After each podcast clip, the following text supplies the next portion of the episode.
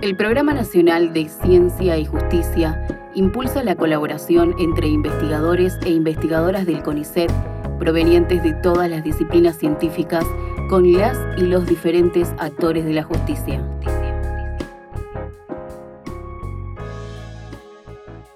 En Argentina y en general en América Latina hay una gran visibilización de la preocupación por la igualdad de género y la defensa de los derechos civiles, políticos, económicos, sociales y culturales de las mujeres e identidades sexuales diversas, con manifestaciones ampliamente concurridas y conocidas. En este marco se vuelve imperativo que se incorpore la perspectiva de género en el ámbito judicial para promover la igualdad en las prácticas judiciales y reducir así la brecha de desigualdad e inequidad. Para definir conceptos y entender a profundidad la importancia del por qué la perspectiva de género en este ámbito, nos acompañan las investigadoras del CONICET e integrantes del Consejo Asesor del Programa Nacional de Ciencia y Justicia. Eh, Laura Pautasi, doctora de la Universidad de Buenos Aires en el área de Derecho Social, profesora adjunta de la Facultad de Derecho de la UBA, directora del Grupo Interdisciplinario de Derechos Sociales y Políticas Públicas y también, bueno, investigadora principal del CONICET. Y también Carla Villalta, doctora en Antropología Social por la Universidad de Buenos Aires, eh, profesora adjunta de la Facultad de Filosofía y Letras de la UBA y co-coordinadora del programa de Antropología Política y Jurídica. También investigadora independiente del CONICET. Bienvenidas. Muchas gracias. Bueno, antes eh, pues, de entrar en materia es importante pues, la definición, ¿no? Hablábamos de conceptos. ¿Qué es la perspectiva de género? Bueno, la perspectiva de género es una construcción política, pero también teórica, que es uno de los grandes aportes del, del feminismo contemporáneo. O sea, la de perspectiva o de enfoque. Al menos nosotras nos gusta más el concepto de enfoque, porque precisamente ese aporte ha tenido mucho impacto posterior y después nos vamos a detener en ello. Pero en primer lugar, la idea o el concepto de enfoque de género es precisamente mostrar cómo todas las desigualdades sociales que tienen su origen en esa asimetría de poder, en esa estructura de poder asimétrica, esto que denominamos comúnmente como la estructura patriarcal, esa conceptualización, donde las diferencias sexuales e identidades sexuales son tomadas como la base para establecer una jerarquización del orden dado. No es una jerarquía em, espontánea, es una jerarquía estructurada en una conceptualización del poder. Entonces, precisamente, eso habla de las diferencias de género, que trascienden las identidades sexuales, las diferencias sexuales, para posicionarse en esa estructura de poder que es asimétrica y ha sido asimétrica a lo largo de la historia.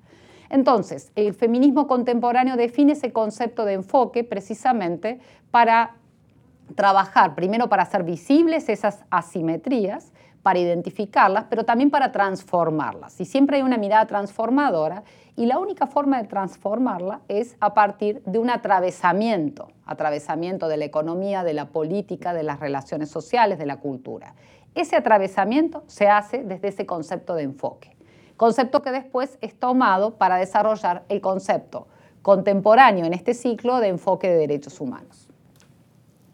Bien, también podemos pensar que este enfoque de, género o perspectiva, eh, como lo llaman algunos, em, es una suerte de clave de lectura, una clave de lectura que permite ampliar nuestra mirada y, en consecuencia, nuestra, nuestra comprensión de contextos, de desigualdades estructurales eh, en las que se suceden determinados hechos y o se reproducen, se repiten vulneraciones de derechos.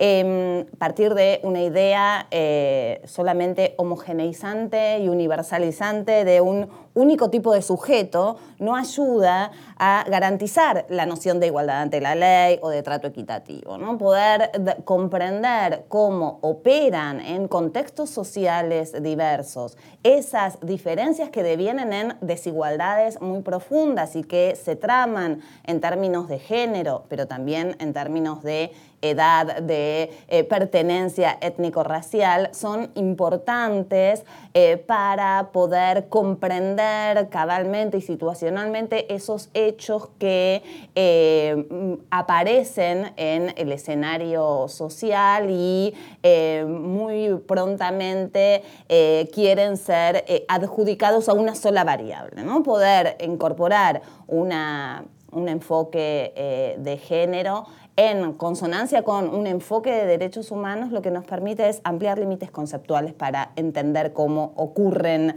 las cosas que no están dadas. No, no, no, no estamos hablando de, eh, de, situaciones que naturalmente son así, sino que son eh, construidas, disputadas, atravesadas por relaciones sociales de poder que son desiguales. Claro, y como lo decía, que están siendo visibilizados realmente, y, también está como está, mm, no sé, como decía eh, Laura, la como que trasciende a todos los escenarios políticos y todo este tema y precisamente también llega pues al, sector de la justicia. ¿Cómo, cómo, o ¿Cómo podemos definir o qué se entiende por la justicia con perspectiva de género? O bueno, en este caso no sé si sería enfoque. se utiliza como sinónimo. El concepto de enfoque es un poco, como decía Carla, en una clave de mayor comprensión analítica, que es importante, pero siempre sobre un referente empírico. ¿no? Y esto es lo que nosotros hacemos en ciencia. Creo que es un momento también importante para divulgar que nuestros referentes en ciencia son conceptuales, pero también son empíricos. Entonces, ¿cómo esto se incorpora dentro de la justicia? Y, es muy interesante lo que vos, Natalie, mencionás en relación a, bueno, ahora se hacen visibles. En realidad, primero hay que reconocer la lucha del movimiento feminista histórico, que no ha bajado nunca los brazos y que ha seguido para precisamente hacer, tal cual vos decías, visibles estas relaciones, pero también que vayan adoptándose en, disciplinarmente. Y eso ya es una conquista, digamos, del fines del siglo pasado. Fines del siglo XX ya tienen entidad analítica y atraviesan todos los campos disciplinares. La justicia es un campo muy refractario para los procesos de cambio, de transformación. Y eso ha sido también una lucha que se concentra en este siglo XXI centralmente para poder identificar, en base a esa evidencia empírica, cómo el derecho que va a garantizar y que se supone está pensado para avanzar y transformar esas desigualdades estructurales, muchas veces las perpetúa. Las perpetúa en términos de excluir estas miradas amplias que señalaba Carla, excluir las diversidades sexuales, tener un lenguaje que no incorpore a las distintas, pero esto también se aplica en el campo central del trabajo médico legal que se hace dentro del Poder Judicial. Y allí hay una importancia eh, muy considerable en poder empezar a transformar esas categorías históricas. Los cuerpos se eh, construyen, pero también se agreden y, y, sufren violencias en contextos sociales, económicos y políticos. No están aislados, no es un cuerpo aislado de estas relaciones. Entonces, todos estos elementos, y luego después va a haber por fueros dentro de lo que es la amplia conceptualización de la justicia, que pensemos que para nosotros, nosotras dentro del Programa eh, Nacional de Ciencia y Justicia no tomamos únicamente fue determinado fuero, sino la conceptualización del Poder Judicial, pero también de los ministerios públicos, que son interlocutores muy importantes para garantizar este acceso a derechos. Y ahí es donde comienzan estos procesos, eh, que son sectorializados por fueros o jurisdicciones, pero además también más amplios en términos de conceptualización. Sí, perfecto. Y, pensando en, esto, ¿no? ¿Qué, implica incorporar estos enfoques en, la justicia, en estructuras burocráticas arraigadas y que tienen una, una historia, yo creo que principalmente es primero incorporar esa lente o una lente eh, que intenta estar despoblada de los prejuicios sexistas, a veces hasta misóginos, que han mm, poblado durante mucho tiempo al sistema judicial. Recordemos que hasta no hace mucho tiempo, en términos históricos, existían en el Código Penal los delitos contra la honestidad, reemplazados luego por los delitos contra la integridad sexual. Esto es, implica como movimiento inicial la necesidad de desandar un largo camino en el cual las mujeres y otras identidades eran juzgadas o mal juzgadas en, la justicia en función del cumplimiento o de mandatos de género, eh, de su reputación sexual, de las convenciones ligadas también a eh, la sexualidad, a la honorabilidad, ¿no? que era ser mujer honesta. Bueno, esto que parece muy, muy antiguo, pero que desde la investigación social, desde la investigación socioantropológica, sociojurídica, eh, seguimos observando en muchas sentencias, en fallos, en prácticas eh, judiciales que, como planteaba recién eh, Laura, no circunscribimos tan solo a lo que ocurre dentro de eh, las paredes de tribunales, sino que podemos abordar al sistema judicial como un sistema que está en permanente interacción con otros organismos también del Estado incluso. Y, pensándolo también en términos de cómo las mujeres particularmente son juzgadas, por ejemplo, en el ejercicio de su maternidad. ¿no? Esto también trasciende a, distintos fueros o, atraviesa distintos fueros eh, judiciales. Por lo tanto, creo que justamente este enfoque em, nos posibilita iniciar un camino para desmontar prejuicios, estigmas eh, arraigados. Ello no implica sustancializar una definición de mujer o, reificar y, tan solo victimizar a algunos grupos en detrimento de otros, no es esto, eh, sino que es una invitación a eh, repensar también ese enfoque de derechos humanos que tiene que integrar en sí mismo también un enfoque de género. Bien, bueno, en este marco también, digamos, como uno de los objetivos del programa es como crear también como esta construcción de este lenguaje, ¿no? Como ciencia y justicia, bueno, en este caso género y justicia. Y, bueno, ya lo decías, ¿no? Es siempre como tratar de pronto de, sacar un poco esta mirada un poco antigua que viene de la parte judicial. Eh, ¿Cómo surge en ese marco eh, el trabajo en relación con las pericias eh, con perspectiva de género y con, pues bueno, con los objetivos del programa?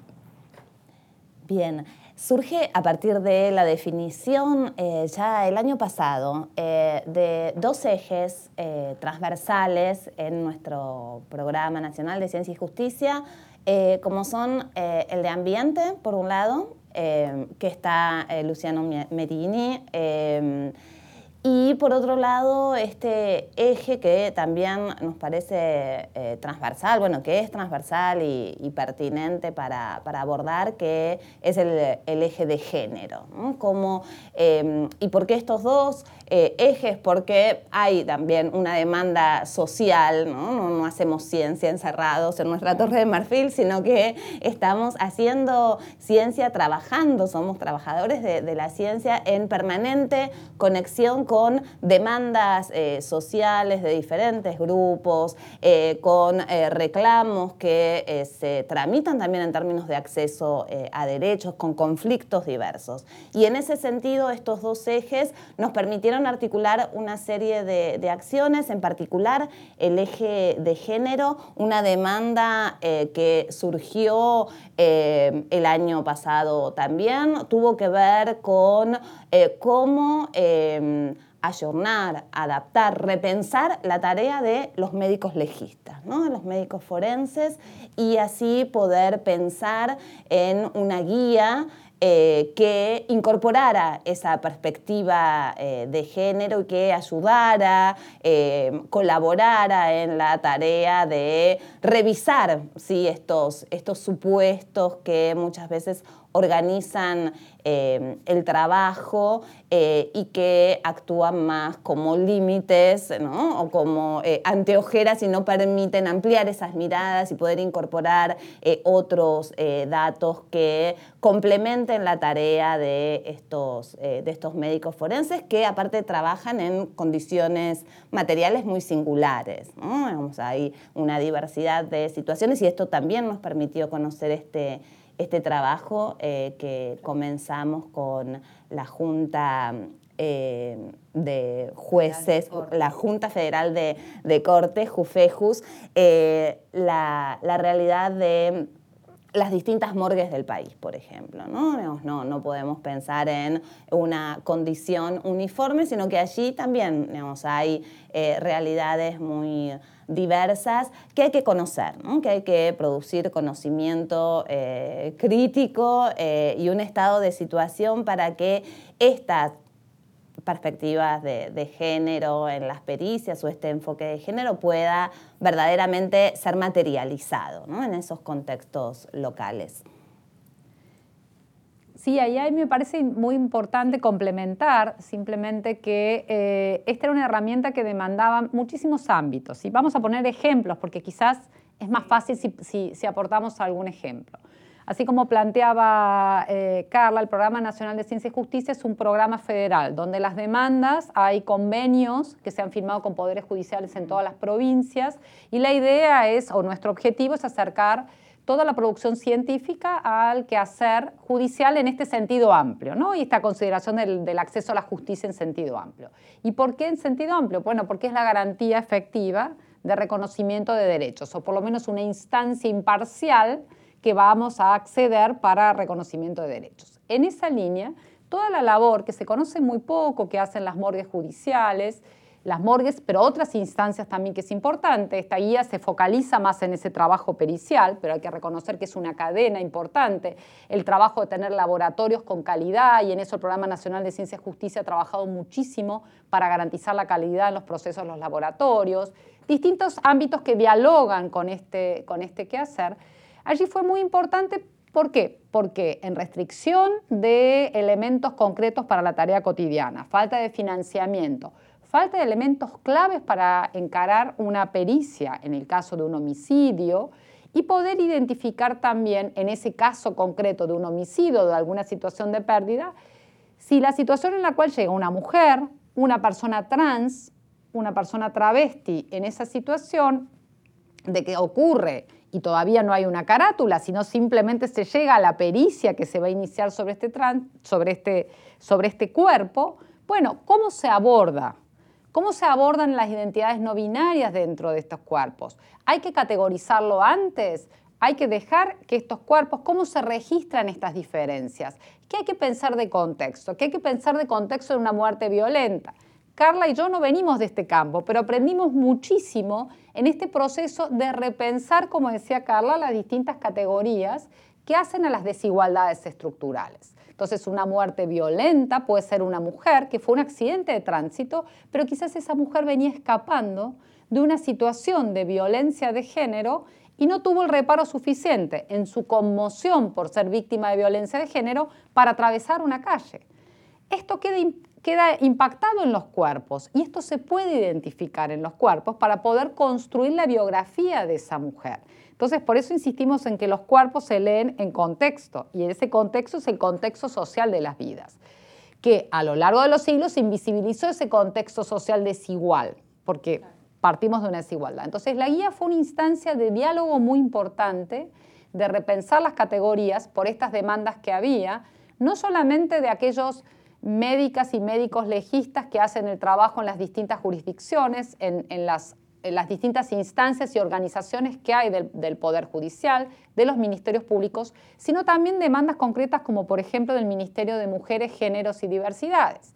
A nivel nacional requieren también, porque también llegan al Ministerio de Mujeres, Géneros y Diversidades ciertas demandas de las familias ante una situación que las pericias no han quedado o no han sido abordados con este enfoque. Entonces la guía se planteó como una oportunidad, pero un primer proceso, y eso también recuperamos como valioso ese trabajo interdisciplinario, de pensarlo como una herramienta dinámica para acompañar ese proceso considerando las desigualdades, y aquí ampliamos las desigualdades, las desigualdades regionales, las desigualdades de condiciones en este país federal, tan importante pero tan diverso, para poder tener a mano en ese trabajo cotidiano y preguntarnos sobre esa biografía de la víctima y tener herramientas concretas para poder avanzar en el trabajo pericial. Perfecto. Estamos hablando de la guía para la investigación médico-legal de muertes violentas en mujeres, travestis, personas transfemeninas, masculinas y no binarias, que fue el resultado del trabajo posterior a diferentes jornadas de reflexión en, perspectiva de género que organizó el programa. Y también estamos hablando del trabajo multidisciplinario, ¿no? No solamente de esta herramienta, sino de investigación social. ¿Cuál es el aporte de estas herramientas de la investigación social que ustedes eh, nos pueden contar sobre eh, la implementación de perspectiva de género en las tareas periciales?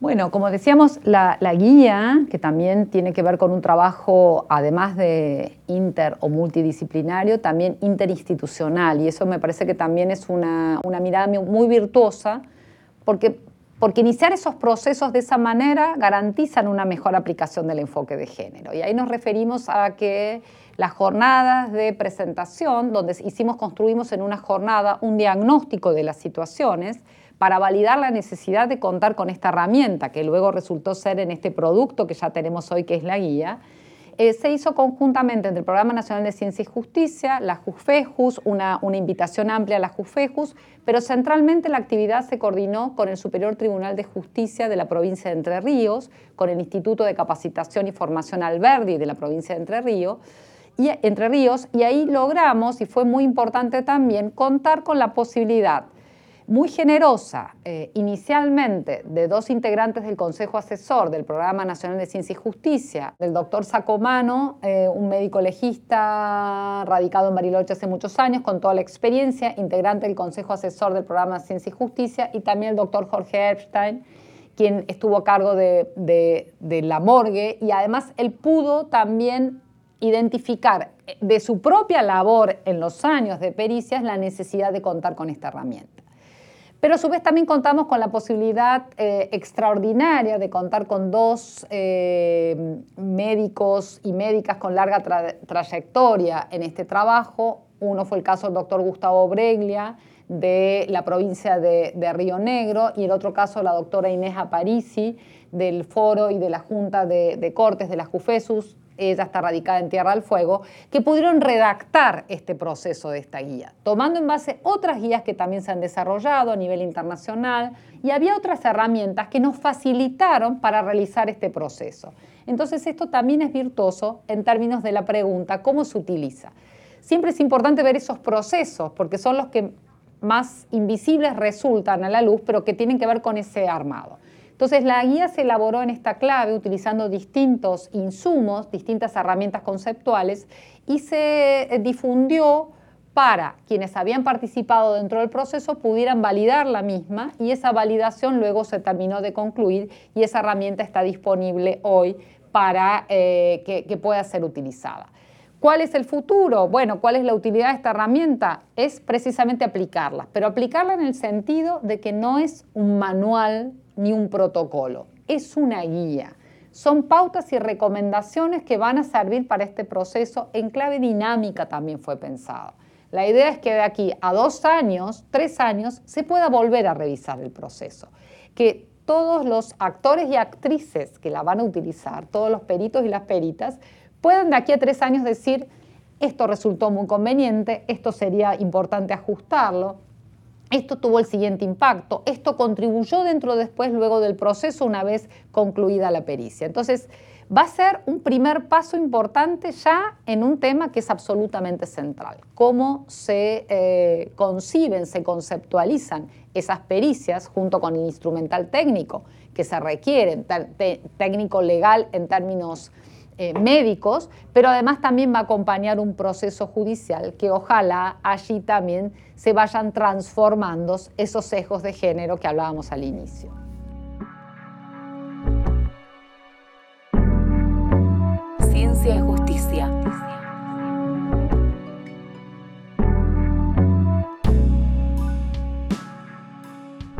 Cuáles son los aportes de una perspectiva eh, social, de, investigación social o incluso lo que hacemos eh, eh, como parte del programa Ciencia y Justicia en nuestras vinculaciones con los poderes judiciales, los ministerios públicos, es justamente aportar una serie de insumos, de reflexiones, de formas de abordar determinadas problemáticas que quienes están día a día teniendo que tomar decisiones y resolver muchas veces no tienen esos espacios de encuentro multiactoral, de eh, perspectivas diferentes, eh, perspectivas disciplinares diferentes que eh, pudieron en estos dos encuentros que, que organizamos sentarse a debatir, a reflexionar, a intercambiar experiencias. ¿no? Esto que planteaba Laura respecto de mm, pudimos eh, reunir en eh, un ámbito eh, a gente que tiene muchísima experiencia y que tiene mucho para transmitir también. ¿no? Y una gran parte de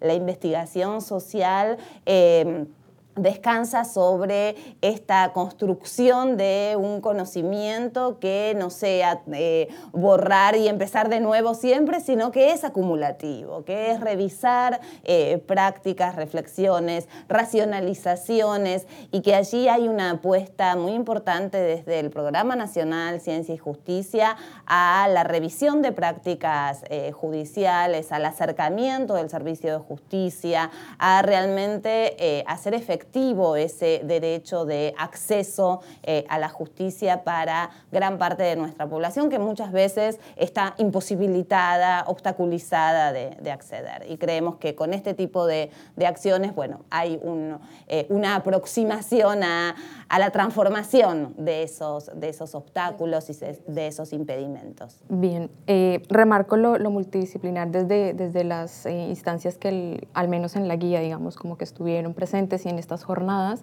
eh, pero no solo, o sea, la remarco para resaltar la federalización, ¿no? Estuvo Entre Ríos, estuvo Bariloche, pero bueno, en general es todo el país y esa es la importancia también, ¿no? Este, eh, que estas herramientas no sean como solamente de un solo costado, sino que incluyan a, nivel federal. Totalmente.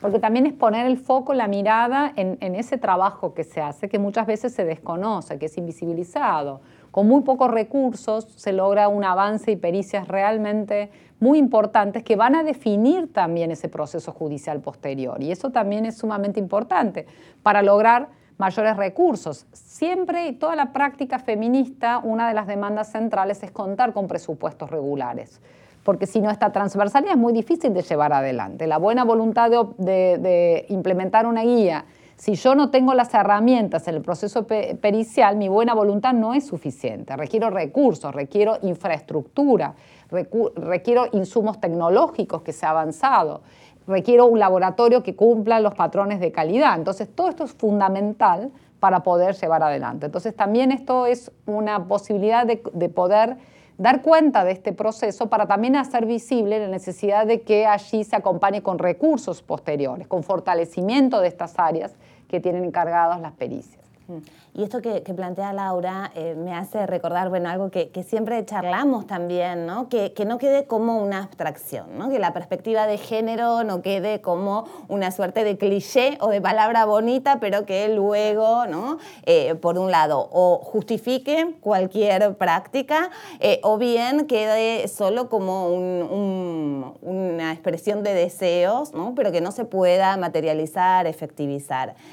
La perspectiva de género, el enfoque eh, de género es también una construcción y tiene eh, que explorarse, que transitarse, que va, a tener que convocar a los diferentes actores que están eh, participando en este caso en el servicio de justicia, ¿no? Cómo se revisan esas prácticas, cómo se, se ajustan, qué otras cosas hay que observar que en el momento actual no, no están validadas